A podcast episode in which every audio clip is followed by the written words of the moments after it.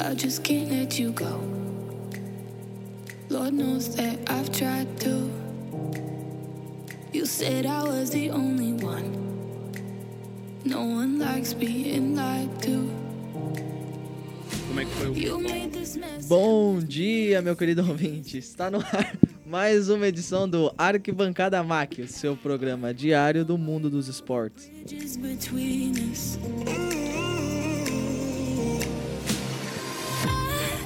Este programa tem o apoio do CCL, Centro de Comunicação e Letras da Universidade Presbiteriana Mackenzie.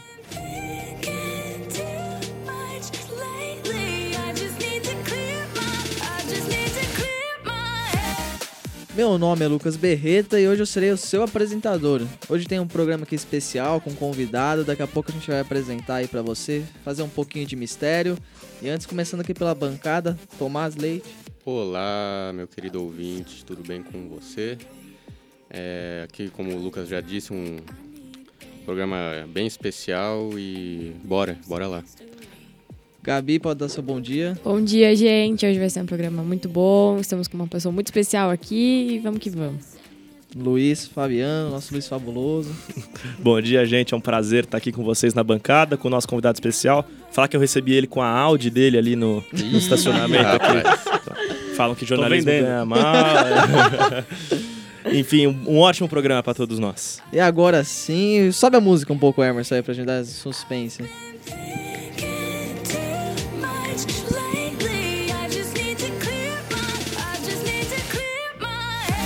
E agora o nosso convidado aqui, Marco Belo, jornalista da Transamérica, setorista do Corinthians. Você vai deixar um bom dia pra galera aí? Opa, bom dia, obrigado pelo convite, obrigado a todos vocês e vai ser um prazer falar um pouquinho aqui de esporte, de futebol e de jornalismo esportivo, né, que é o principal, é um negócio que é uma paixão, além de ser uma profissão, é uma paixão, acho que de vocês também, provavelmente, então vai ser, vai ser bem legal essa conversa. Quem gostaria de fazer a primeira pergunta? Eu deixo o microfone para meus amigos. Eu acho que a minha pergunta ela é mais quando o assunto começar a dar uma desenrolada. Eu acho que a gente devia começar falando mais sobre carreira de jornalismo mesmo. Com trajetória dele. certeza. Gabi tinha preparado algumas perguntas sobre. Ai, Luiz. Vou deixar a saia justa aqui, né? Vambora! Não. Fica à vontade aí, pode Não, perguntar o que quiser, menos da Audi, né, não, não fala mais do carro, não. Eu quero saber como você trata com a imparcialidade. Se é um negócio difícil pra você, se é um negócio que é mais tranquilo assim, Uhum. no Corinthians, enfim, nas situações, né, do dia a dia. Eu acho que é, é meio óbvio, né, que o jornalista precisa ser o mais imparcial possível. Mas quando você tá há um tempo como eu tô, eu sou setorista do Corinthians desde 2009. Eu tô há 10 anos lá. Então a maioria das pessoas que chegaram no Corinthians, dos profissionais, chegaram depois de mim, né? É, diretoria, jogadores, enfim. Então é normal que você tenha uma proximidade né, com jogadores, com comissão técnica, é, com roupeiro, massagista, segurança tal. Então você tem que colocar um certo bloqueio. Você pode, tipo, tratar bem, você pode até ter, ter uma amizade de, de conversar tal, mas na hora de criticar, você tem que criticar. Então, tipo, não- eu acho, assim, que não pode ser seu melhor amigo. O técnico não pode ser seu melhor amigo, o jogador não pode ser seu melhor amigo. Eu, pessoalmente, não vou pra balada com jogador. Tem muita gente que vai, tem jornalista que gosta, assim, não critico, mas minha forma de trabalhar é essa. Assim, eu trato bem, é, eu converso por WhatsApp, por telefone. Agora, ah, vamos ali tomar um shopping, eu não vou. Porque eu acho que atrapalha. É, por mais que eu tente ser imparcial, eu não vou falar mal de um cara que eu tomei chopp ontem à noite. Então, eu, eu coloco esse bloqueio. Tem, dá, que ter, né? tem que ter um- uma certa distância. E eu ia te perguntar, porque você não fez jornalismo, né? A gente estava comentando, você fez rádio e TV e sociologia política no... Cara, é, eu comecei fazendo administração pública na Unesp em 90. e- Putz, foi- faz tempo. É, enfim. e daí eu fiz um ano. Só que daí eu deixei a administração pública porque eu tenho paixão por, por política. Eu queria trabalhar com política de qualquer jeito. E daí eu passei para sociologia política aqui na Rua de Baixo, aqui na General Jardim. Chama Escola de Sociologia Política de São Paulo. Só que daí eu comecei a trabalhar numa produtora eh, de vídeo e que fazia diversas propagandas políticas. Eh, comecei a trabalhar especificamente em algumas propagandas políticas. e entrei mais na área de edição, mais na área de rádio, mais na, é, nessa área. Eu fugi um pouco do, do da prática política para entrar mais na área de rádio mesmo e acabei arrumando um estágio lá na Transamérica, onde eu tô até hoje. E daí mudei, tranquei a sociologia e fui fazer rádio e TV.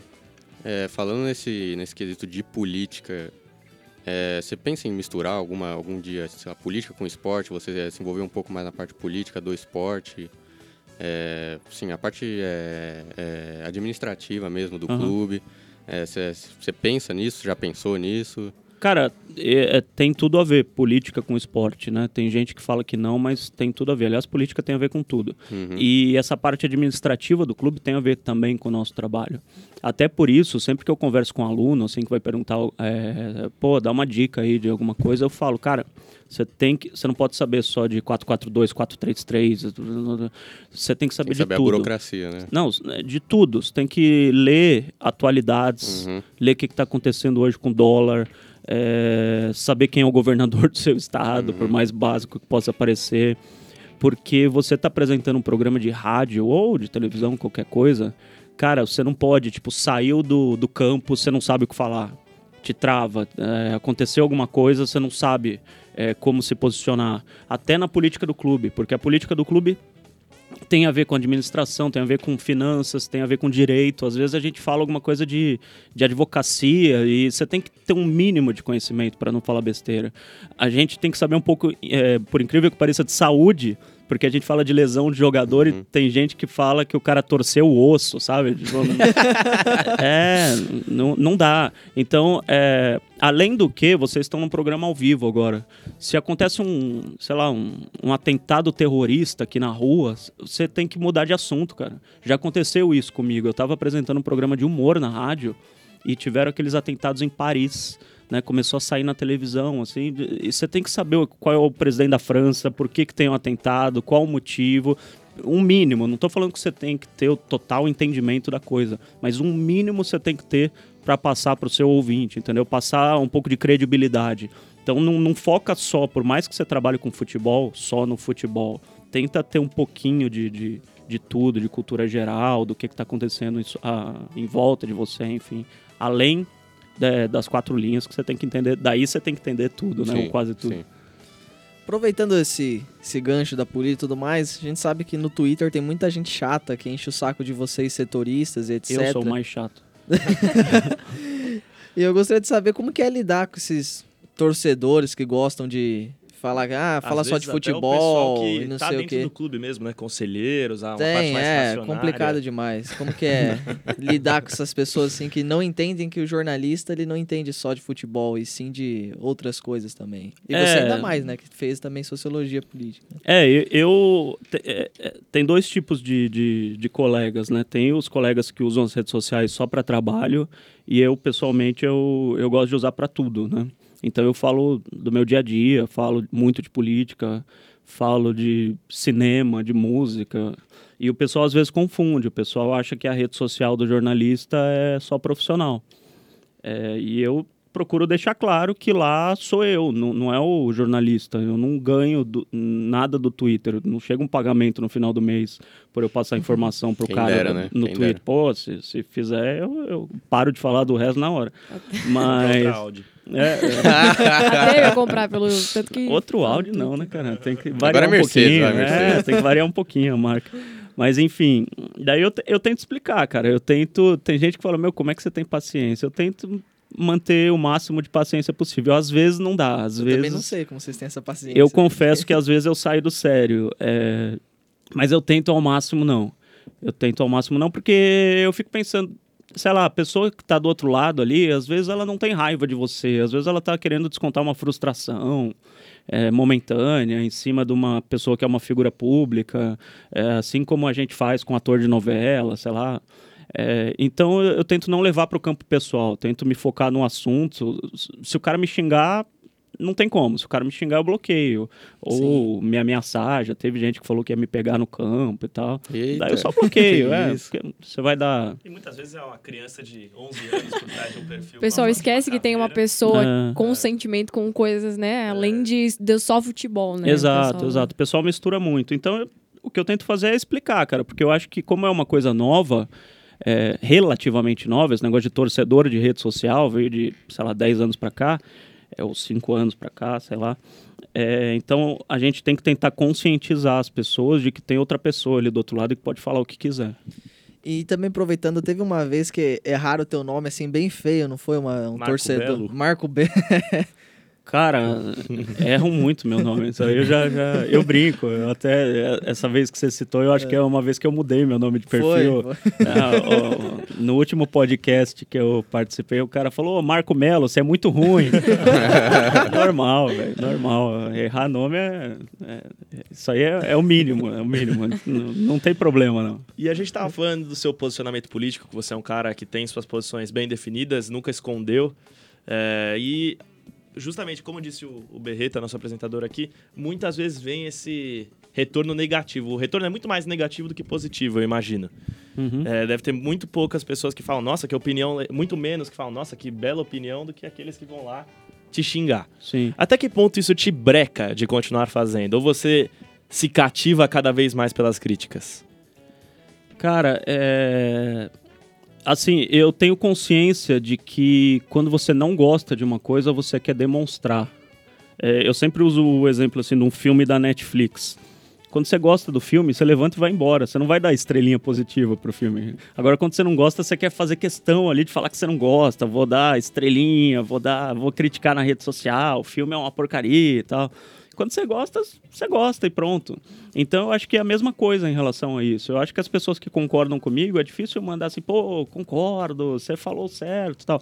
Agora, quando você fala alguma coisa que meio que vai contra a- o que a pessoa pensa, vai contra as convicções da pessoa, ela faz questão de, de externar isso, de colocar isso pra você.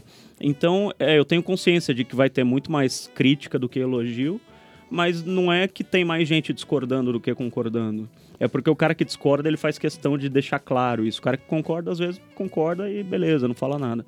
Então, é, o que eu tento levar é na boa as críticas, tanto crítica quanto elogio. É, é a mesma coisa que eu falei antes. Se passar de uma certa linha, um certo ponto, daí bloqueio e não dá. É, eu até tô fazendo um negócio de uns anos pra cá, que no Natal eu digo que eu solto todos os loucos, eu desbloqueio todo mundo. Não sei se eu vou fazer É esse a Black ano. Friday do. que esse- é, do esse Marco ano tá demais. Não, o Mauro César também tem esse. esse Ele- evento. ele faz isso Tinha mais de 30 mil bloqueados e teve um dia que ele 30 desbloque- mil? 30 mil. Teve um dia que ele desbloqueou não sei quantos mil. É, eu- eu- esse ano eu não sei se eu vou fazer isso, sinceramente, eu tô pensando. É a magia do Se eu- Natal, né, gente? Vamos combinar. Eu chamo de indulto de Natal. é, mas não sei. Talvez eu faça, talvez não, porque esse ano tem uns caras barra pesada que estão ali na jaulinha. É, você sabe que o Luiz aqui, nosso companheiro de bancada, ele tem também o- tem um histórico de confrontos com um jogador aí. um tal de Sério? Danilo Um Avelar. lateral esquerdo aí do Corinthians.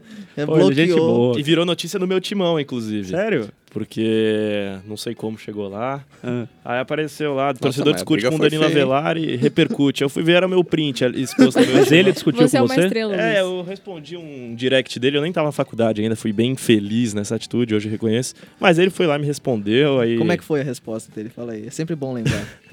É, ele falou assim, ah, enquanto eu tô treinando, você fica indo em festinha, falou um monte de coisa. aí virou notícia, eu falei assim, tá, mas eu sei... ass- Bom, não vou falar o que eu falei aqui, porque agora eu tenho uma, uma profissão consolidada aqui.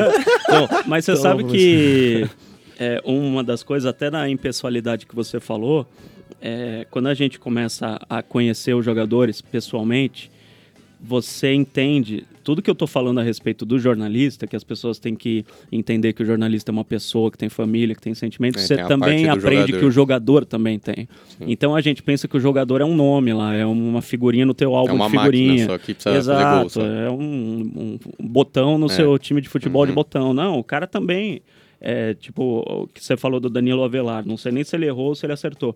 Mas eu tento tomar o máximo de cuidado possível para não cair no campo pessoal e para não exagerar. Do mesmo jeito que eu não gosto que exagere comigo, pô, porque eu falei que eu acho isso ou aquilo, o cara me manda para aquele lugar. Tipo, do mesmo jeito eu tento não, não deixar a emoção falar mais alto ou mesmo uma crítica que eu acho que não, extrapola um pouco do campo do futebol. Eu posso falar que o cara. É, o Danilo Avelar, um ótimo exemplo. Teve uma vez que eu, que eu escrevi no meu timão que ele não era jogador para o Corinthians. Numa coluna. Escrevi essa frase, não era jogador para o Corinthians. Umas três pessoas me ligaram do Corinthians, falaram, você tem certeza que você acha isso? Ninguém fala assim, você não pode escrever. O Corinthians é um clube muito aberto em relação a isso. Ninguém nunca falou ou deu bronca, Não nem nada. censura, tem, tem clube censura. que tem clube que é complicado, cara. Tem clube que o cara te liga dando bronca. Aham. Mas no Corinthians, os caras são meus amigos, assim, e falaram: Você tem certeza? Cara, eu pensei, eh, fazendo uma autoavaliação, e eu percebi que aquela frase era forte demais. Como é que o cara não tem futebol para jogar no Corinthians? Eu não sei até que ponto ele pode chegar, eu não sei se ele pode melhorar. Eu não sei, tipo, se, se numa outra posição, numa outra função, com outro treinador, de repente ele vai fazer um negócio diferente. Então eu escrevi uma outra coluna falando desculpas a Danilo Avelar e eu mudei a frase. Eu escrevi a coluna só para mudar a frase. Ele hoje não está apresentando futebol digno de um time como o Corinthians. Hoje. Ele pode jogar mais. Ou pode não jogar, né? É, tem margem talvez para crescimento. Exato, exato. E- então, resumindo, assim, é, eu acho que esse tipo de discussão é do mesmo jeito que a discussão com o jornalista. Eu acho que não deve ter, porque você pode até discutir um ponto específico. Pô, você jogou mal hoje, mas não você é um. "Ah, você. não sei." Esse tipo de coisa eu acho que não, não devia ter. E eu queria dar uma mudada um pouquinho de assunto, porque a gente falou muito aqui da parte política, até a gente falou de treta até agora, basicamente, né? É o, que, é o que o povo gosta. É, povo a gente tá querendo treta. agradar nosso público. E eu vou continuar falando de treta, mas de outro aspecto. Falando de Fábio Carilli. Porque o Carilli, pra quem acompanha de fora, ficou muito nítida a mudança de comportamento dele pessoal. E não, não digo isso porque eu conheço o Carilli, que não é o caso, mas as entrevistas dele mudaram de tom. E pra quem é setorista e tá lá todos os dias, talvez perceba do que, o que eu estou falando e, e saiba o porquê. Pra você, o Carilli mudou como pessoa? E se mudou, por que mudou? Eu, eu conheço o Carilli desde janeiro de 2009, quando ele veio do Barueri. O Mano Menezes chamou ele, ele era auxiliar do Barueri, ele tinha acabado de deixar de jogar futebol. Ele foi lateral esquerdo de várias equipes menores aí. Jogou no Corinthians, mas não teve carreira grande, assim, clube grande. É, então ele foi chamado para ser auxiliar do Mano Menezes em 2009, quando tinha o Ronaldo na equipe, era aquele super time e tal. Então eu conheço muito bem, assim, o Fábio. Chamo ele de Fábio. né?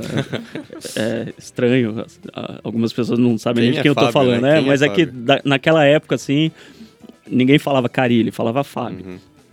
É, então eu peguei esse crescimento dele inteiro. Eu acho que eu tenho propriedade para falar dele, né? Eu acho e falo, pronto, independente dele gostar ou não. Ele não gosta. Hoje ele não gosta. Mas eu vi essa mudança claramente, principalmente de 2017 para cá. Até 2017, ele era um cara. Quando ele assumiu a equipe, eu mandei várias mensagens no WhatsApp pra ele, assim, pô, cara, sorte, o que precisar contar comigo tal. Mandei até umas coisas assim que eu achava, você não precisa fazer isso, não precisa fazer aquilo, porque eu tinha uma amizade de, de bater papo, de conversar com ele. No Japão, em 2012, eu fiquei no mesmo hotel do Corinthians, a gente sentava pra tomar um cafezinho e ficava falando uma hora, uma hora e meia, assim, sobre futebol, sobre vida, sobre diversas coisas. E de 2017 pra cá, ele começou a ter essa atitude de não aceitar crítica, de levar para o lado pessoal qualquer crítica futebolística. Eu vou dar um exemplo. A primeira vez que ele ficou bravo comigo foi quando o Corinthians foi eliminado para o Internacional na Copa do Brasil, 2017. 2017, nos pênaltis. E eu falei que o Corinthians não tinha treinado pênalti. E ele ficou bravo comigo. E veio falar comigo. Foi a única vez que ele veio falar comigo. Pô, por que, que você falou isso? Eu falei, mas treinou? Não. Falei, Então. E, ah, mas não treinou porque não teve tempo, não treinou porque a gente veio Ah, de uma não viagem, treinou, não né? sei o que. Eu Mas não treinou. Não treinou. A notícia é não treinou. Eu não falei não treinou porque você não quis, É. ou não treinou porque você não achou que era importante. Não treinou. Foi uma.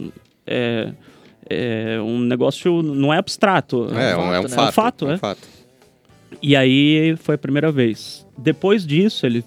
Como ele ouve muito a rádio, apesar dele falar que não ouve, mas ele ouve muito a rádio, que eu trabalho, a Transamérica. Então toda vez que eu criticava, ele pegava e guardava, guardava, guardava, guardava. Até o dia que eu percebi que não tinha mais uma relação que nem a gente tinha antes. Então ele começou a passar reto, começou a não, não falar nem oi, nem tchau, acabava a entrevista coletiva, virava a cara. Respondeu sempre educadamente nas coletivas, né? nunca falou que não responderia, mas enfim, isso aí foi comigo, tô falando comigo. Agora, a gente conversa muito dentro do clube e algumas pessoas começaram a me falar que ele tinha mudado de comportamento também com os funcionários. Não tô falando só jogador, o clube tem 500 funcionários, Uhum. tem Ah, massagista, Do, do tio da tem cantina. o cara que corta do... grama, tem o tio da cantina, tem a mulher que arruma a cama lá do hotel dos jogadores, enfim. E você, para ser setorista, você precisa ter amizade com essas pessoas, porque quem te dá informação não é o presidente do clube, é o cara que corta a grama. Ele te dá muito mais informação do que o presidente do clube. E daí eu comecei a perceber que ele realmente tinha mudado de comportamento. Daí por quê? Que é a segunda parte da sua pergunta. É, é o Neymar com os parças, cara.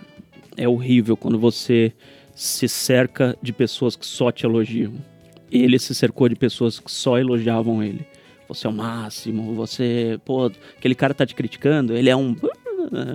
Vou falar palavrão aqui. Ele quer te derrubar, isso é ótimo, ele quer te derrubar.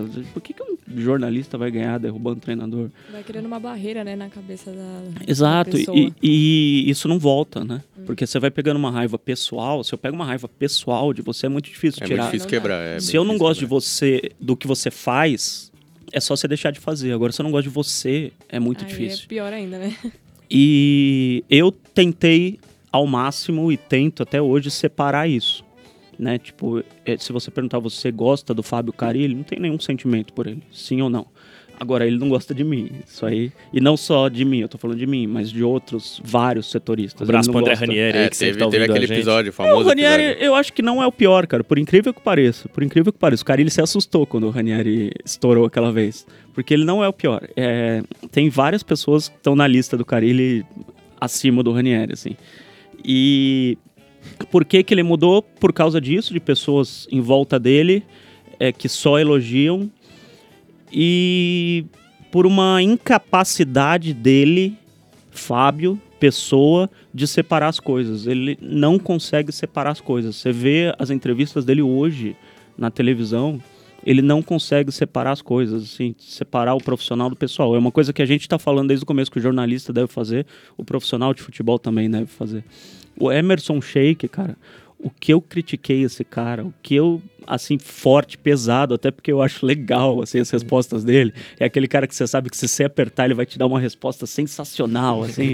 Apertar um pouquinho, né? Você É. espera a resposta já, né? Sim, Ansiosamente. cê- é, igual o Murici, quando era treinador também. Eu fazia aquelas perguntas pra deixar pra ele bater e falar, cara, que Você sensacional. levantava a bola pra ele É, cortar. às vezes cê- o cara que tá ouvindo assim pensa, pô, ele bateu no jornalista, o jornalista ficou triste. Cara, a gente tá comemorando. É porque pauta, são tá as melhores pauta. respostas, é. Quando o cara fala, você é idiota, tá? Pô, que legal, cara.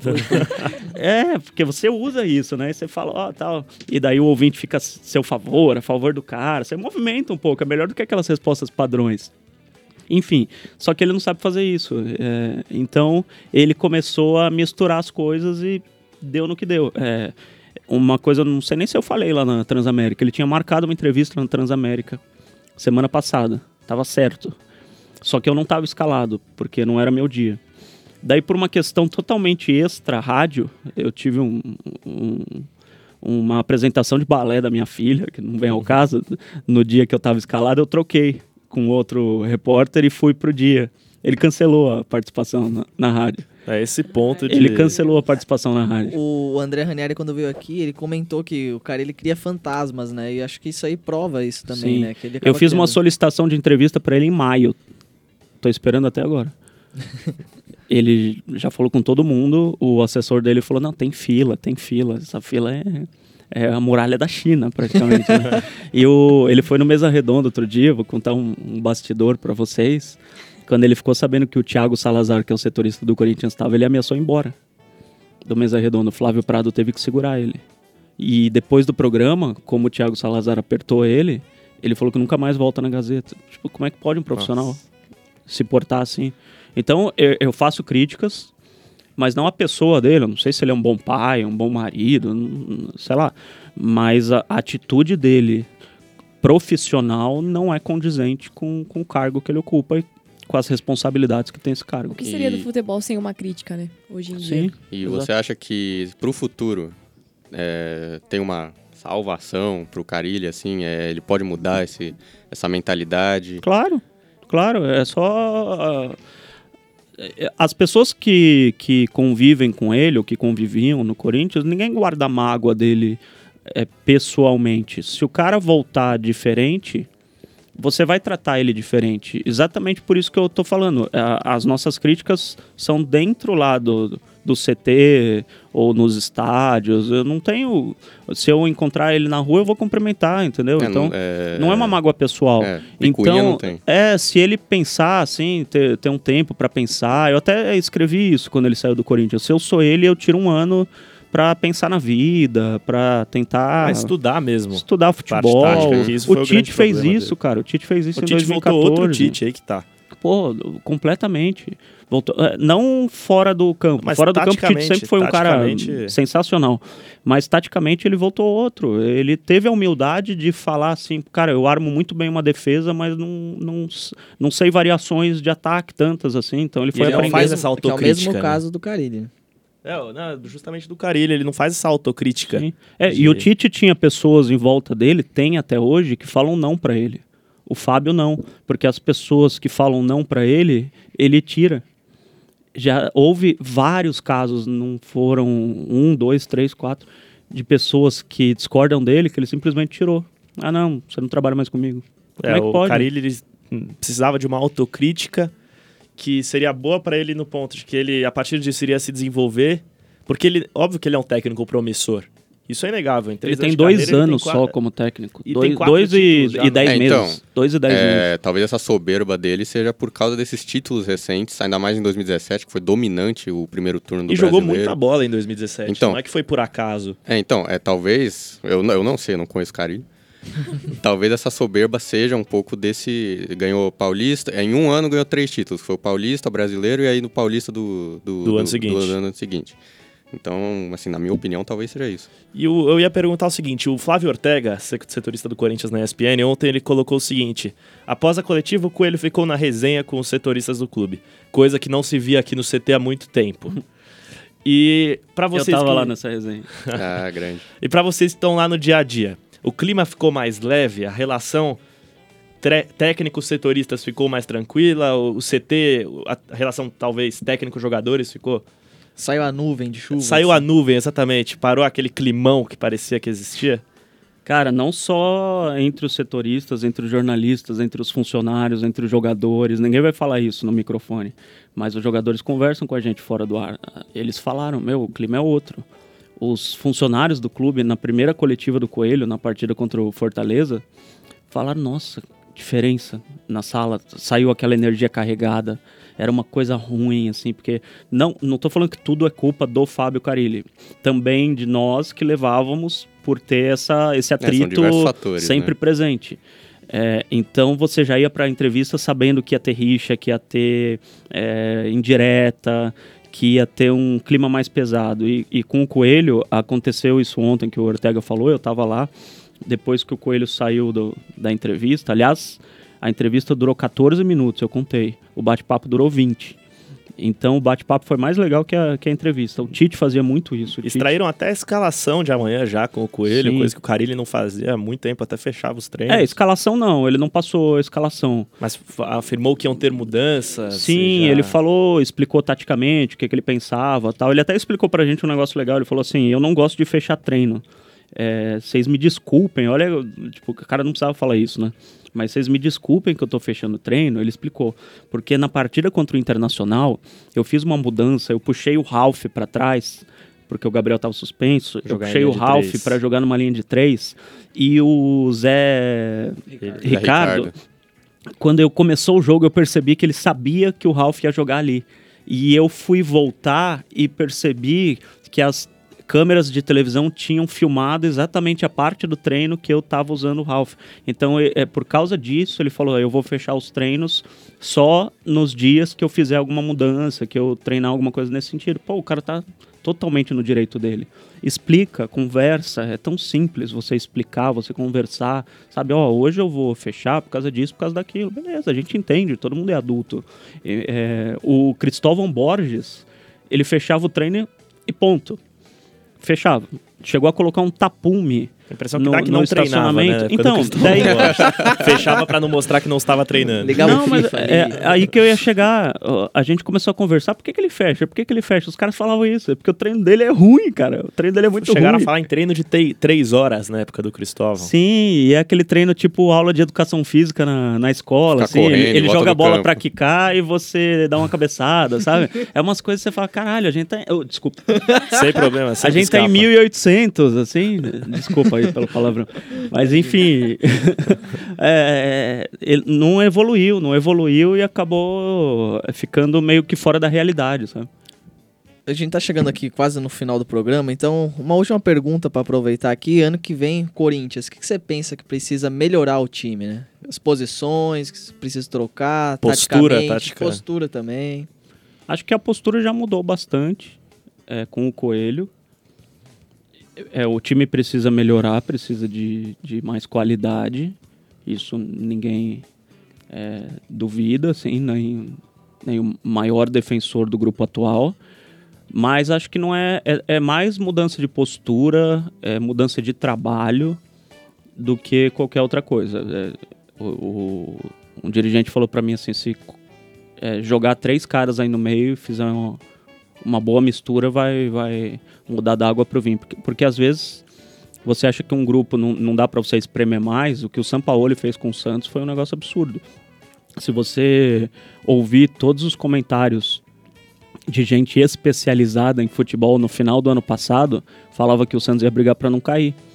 E o Sampaoli fez o Santos chegar à semifinal do Campeonato Paulista, foi eliminado amassando o Corinthians por causa do Cássio na semifinal, se não tinha passado para a final, é segundo colocado do Campeonato Brasileiro. Então, quando você trabalha direito, você consegue extrair de um grupo que às vezes as pessoas que estão fora não enxergam.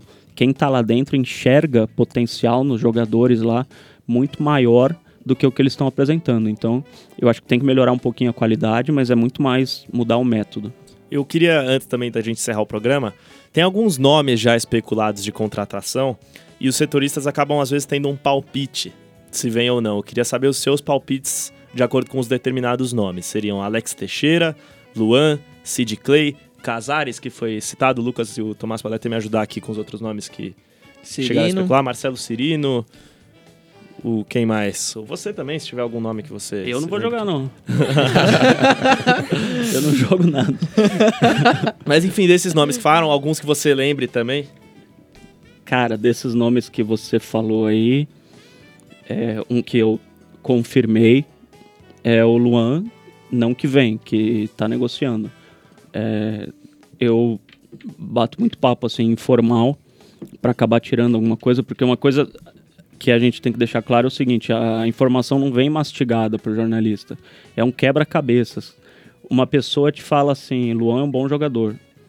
A outra pessoa te fala assim só, ah, não sei se vai contratar, mas o contrato dele acaba no final do ano. A outra pessoa te fala, ah, não, acho que ele não vem não, mas precisa de um cara igual ele.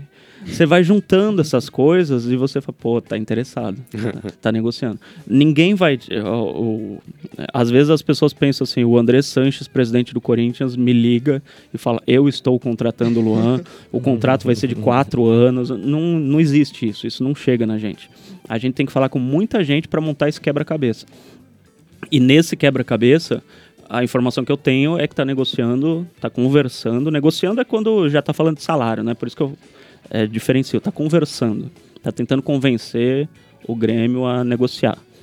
É, esses outros nomes, eu acho que não vem ninguém, nenhum desses que você falou, nem Casares, nem Cirino, pelo Clay. menos, pelo menos hoje não tem. O Sid Clay, cara, é, eu tenho uma ligação forte com, com um amigo do Sid Clay que me falou assim, ele quer voltar de qualquer jeito para o Brasil, ele vai fazer de tudo para voltar para o Brasil, porque a filha dele mora, acho que no norte do Paraná, se eu não me engano, com a mãe, e ele sente muita falta da filha, aquele negócio que a gente falou de jogador também é gente, né? Ele sente muita falta da filha.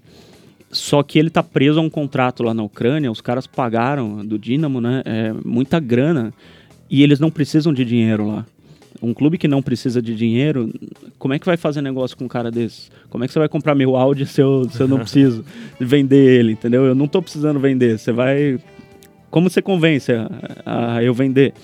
É mais ou menos a situação do Sid Clay. Então, o, o posicionamento da diretoria do Corinthians é assim: se você conseguir se livrar aí, ou um empréstimo, qualquer coisa que se resolve aí com os dirigentes. A gente aceita, mas o Corinthians não vai pagar para ter ele. Então a situação é essa. É, é mais complicada do que pode parecer. Ah, vou lá e O contrato. coração fala, mas não fala tanto. É, ele quer, ele tá fazendo de tudo para voltar, de tudo, mas não só pro Corinthians, para qualquer clube do Brasil. Mas pode até voltar pro Atlético Paranaense, de repente. Mas ele tem que se resolver lá, porque ele tá num clube, tem um contrato com o clube e é difícil negociar com esses caras. Tá certo. Então, estamos chegando ao fim do Aí, nosso já? programa. Já. É já... depolar do palavrão que eu soltei que vocês Não. resolveram terminar Imagina, o programa? imagina. A viatura tá te esperando ali, ó. Imagina, foi um prazer imenso te receber aqui. Daqui a pouco faço mais um agradecimento especial, mas queria que vocês se despedissem primeiro, deixassem sua mensagem. Bom, eu gostei muito do programa de hoje, foi uma conversa muito bacana. É, eu agradeço aos nossos ouvintes por, por sintonizarem conosco e tenham um ótimo, um ótimo resto de semana. O programa foi muito especial hoje. Obrigada por ter vindo. E muito obrigada, é isso. Obrigado você. Agradecer você, Marco Belo, pela presença, todo mundo aqui da bancada e todo mundo que ouviu a gente. Como diria Rafael Hideki, todos moram no nosso coração, não é verdade? E nos sonhos, como e nos sonhos, nos sonhos. Nos sonhos é mais Então, especial. muito obrigado novamente. E o programa foi muito legal. Espero que você tenha gostado. O Juarez Soares, saudoso Juarez Soares, ele falava quando alguém, ah, um abraço no seu coração. Ele falou, não sou cardiologista, meu. Então, toma cuidado com esse tipo de, de simbologia. Gostaria de agradecer esse- essa participação sua, Marco. Foi um prazer incrível. É, a gente acompanha aqui o seu Twitter, o seu, seu trabalho na rádio. Que você está e- gostando muito de sorvete ultimamente. Algum, Você algum de vocês está bloqueado no meu Twitter? Não, não. Ainda não, não, porque é. eu desativei meu Twitter porque eu cansei. Era muita treta. Eu- É, Não, cons- a gente admira muito esse trabalho de todos os setoristas e é um prazer imenso sempre recebê-lo. Seja sempre muito bem-vindo aqui no, no Mackenzie, quando quiser, quando quiser participar do programa, é só dar um toque pra gente. Isso aí, gostaria que você deixasse uma mensagem pro pessoal aí. Quando quiserem é só chamar, à tua disposição. É, foi um prazer, muito legal bater esse papo. Eu sempre gosto de conversar sobre jornalismo, porque o jornalismo é dinâmico, é, muda de um ano para o outro, de dois, três, quatro anos, muda completamente. A gente que está no meio é obrigado a se atualizar e quem está estudando para ser jornalista, obviamente também. Então é sempre bom ter esse bate-papo, é, essas às vezes curiosidades sobre o dia a dia que não se aprende na, na escola, na faculdade também. É, eu gosto de passar, porque é uma coisa que lá atrás, quando eu era estudante, eu gostava muito quando alguém passava alguma dica ou ah, me tirava uma curiosidade. Às vezes pode parecer boba. É, quando você é aluno, às vezes você tem uma dúvida que você fala, ah, eu não vou perguntar isso porque é muito bobo. Não é, não é. Qualquer dúvida é legal de tirar, qualquer dúvida. E quando, quando eu estava começando, eu gostava de, de ouvir. E por isso eu gosto hoje de, de tentar passar um pouco do que, eu, do que eu aprendi nesses anos de carreira aí.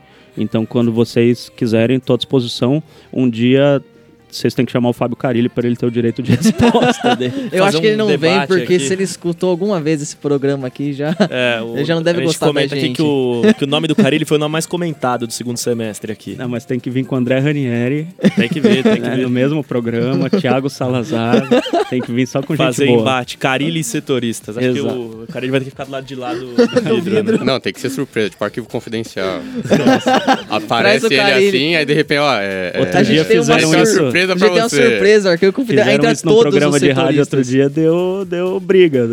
Saíram na mão. Então toma cuidado com essa convidado surpresa. Avisar pro Carilli que o convidado que vem com ele é o Cleison, pra ele vir. Aí quando ele chega não tem Cleison, tem o André Ranieri e o Marco Belo.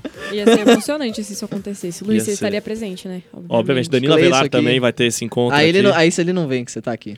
É, eu não consigo falar com o Avelar porque eu tô bloqueado, né? Mas eu, O não... Mas eu falaria. É, Bom. foi um dia legal.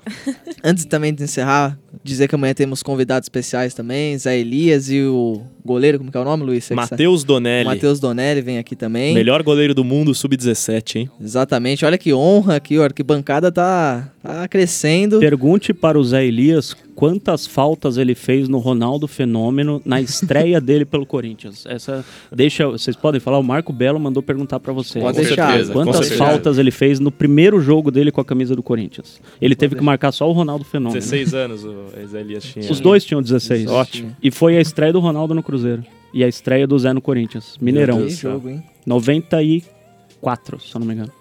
Mas pergunta pra ele, fala que eu, Pode que eu deixar. mandei perguntar. Legal, Pode legal. deixar, a gente vai Guardem aí, não perguntar. esqueçam. Uhum.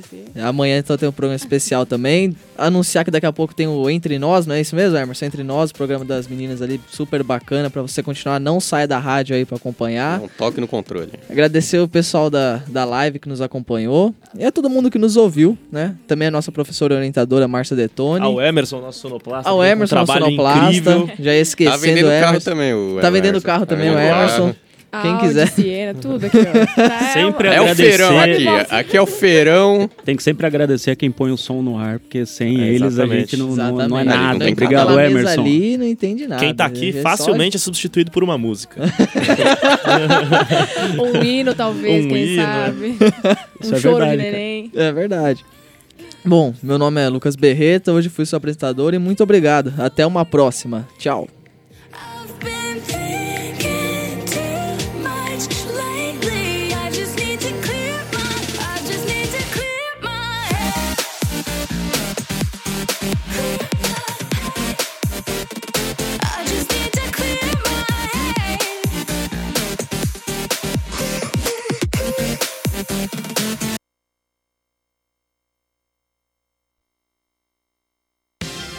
Mackenzie Notícias.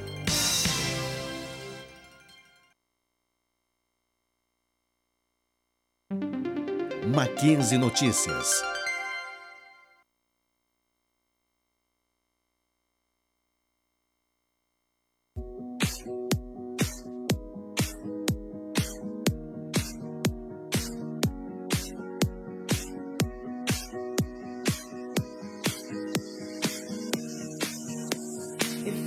Get you hear me now.